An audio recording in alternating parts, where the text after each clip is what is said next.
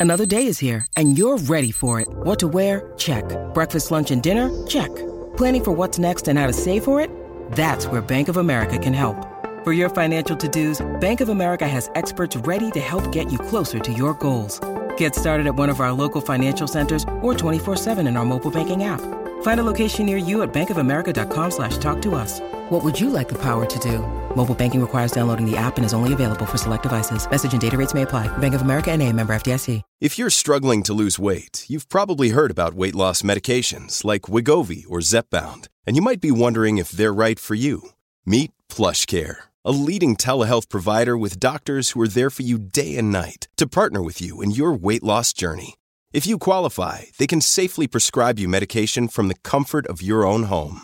To get started, visit plushcare.com slash weight loss. That's plushcare.com slash weight loss. plushcare.com slash weight loss.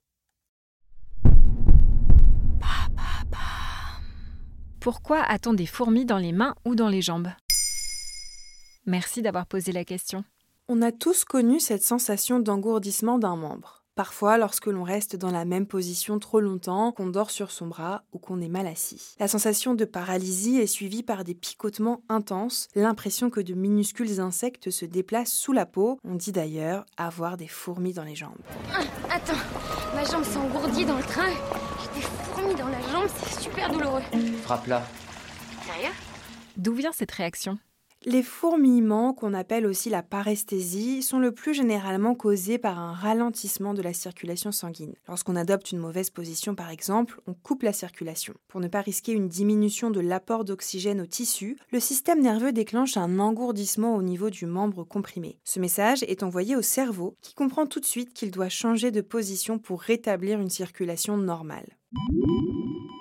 La plupart du temps, il suffit de se secouer pour que l'afflux de sang reparte correctement, mais parfois, les fourmis ne partent pas, elles sont alors le symptôme d'une maladie plus grave. Quelle maladie par exemple? Si les paresthésies s'accompagnent de troubles visuels, d'une difficulté à parler, d'une difficulté de coordination, d'une faiblesse ou d'une douleur inexpliquée, il faut vite se rendre à l'hôpital car il peut s'agir d'un AVC.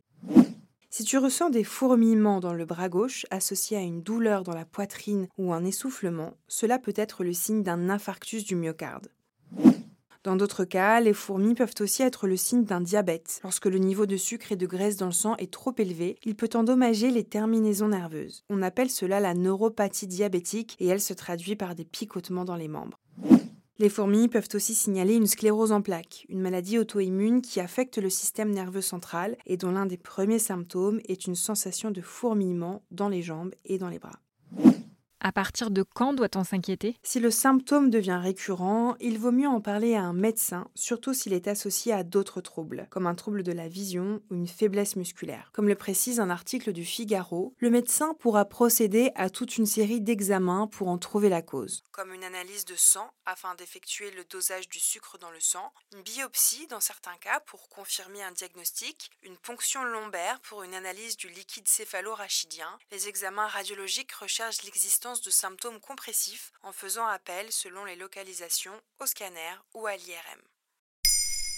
Maintenant, vous savez, un épisode écrit et réalisé par Olivia Villamy. Ce podcast est disponible sur toutes les plateformes audio. Et si cet épisode vous a plu, n'hésitez pas à laisser des commentaires ou des étoiles sur vos applis de podcast préférés.